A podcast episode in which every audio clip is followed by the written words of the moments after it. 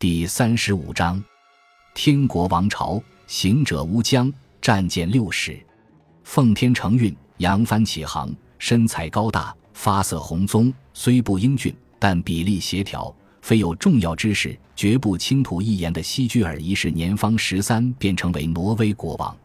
一千一百零三年，他的父王光腿马格努斯被一个爱尔兰人砍中脖颈，当场战陨，将王位留给年幼的西居尔和他的两个同父异母兄弟，比他大几个月的埃斯泰因和奥拉夫，后者不过是一个蹒跚学步的小孩。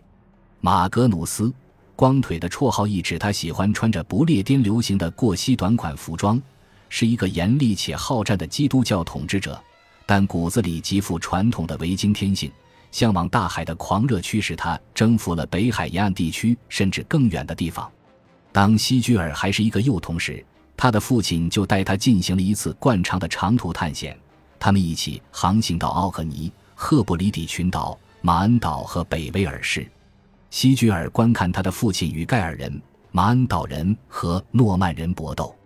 马格努斯身穿一件饰有金色狮子的深红色丝绸长袍，挥舞着一把剑柄为海象象牙的宝剑。他为这把剑起了一个昵称“腿咬剑”。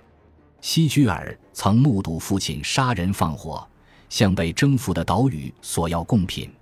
他也曾目睹父亲略发慈悲，有时甚至心怀虔诚。当马格努斯在赫布里底群岛中的艾奥纳圣岛停留时，向那里所有的居民宣布将维持和平，并出于崇敬的心情而当众拒绝掠夺圣科伦巴故居的请求。然而，总体而言，马格努斯更喜欢战场，而不是修道院。他曾向友人诉说心声，为王当求光芒万丈，不做长生之想。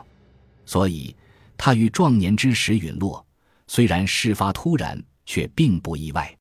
他战死之时年仅二十九岁，正在爱尔兰的唐帕特里克附近兴兵作战。于是，西居尔和他的兄弟们突然之间成了联合执政的国王。两个年长的男孩将挪威王国划成数个区域后进行分配，并同意共同统治这个国家，直到奥拉夫长大成人并要求继承他那份遗产。这是一种与传统相悖的安排。故而，西居尔一迈入成年，就开始策划自己的旅行，远离这个拥挤的王国。对他来说，北海和爱尔兰海只不过是沧海一粟。在十二世纪的最初几年，去往更远地方的旅行者们开始陆续返回挪威。一些人游历过巴勒斯坦，另外一些人则造访过一个他们称为米克拉加尔兹的地方。他们在那里功成名就，并将诸多事迹娓娓道来。这座城市其实就是君士坦丁堡，而且很可能有人谈到了一项有利可图的雇佣兵营生——瓦兰吉卫队。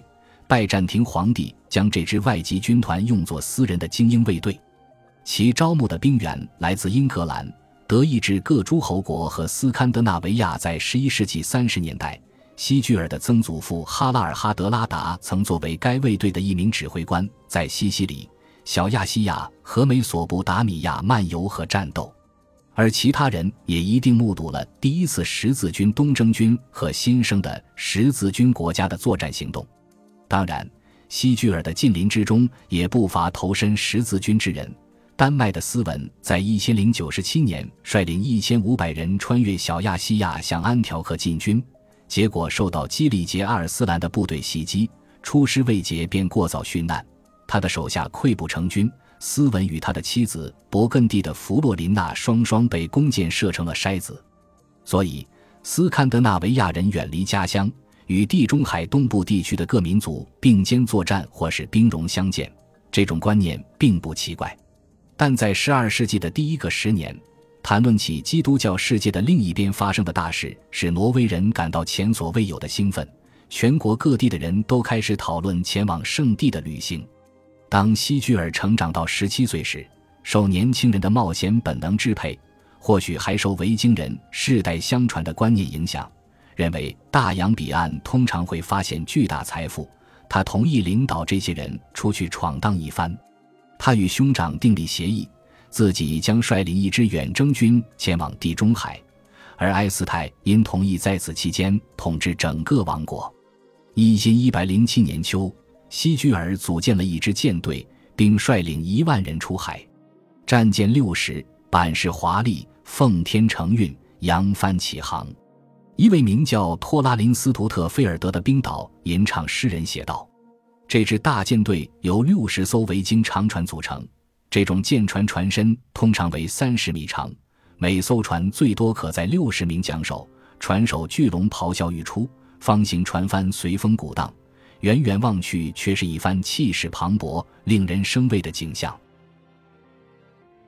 感谢您的收听，喜欢别忘了订阅加关注，主页有更多精彩内容。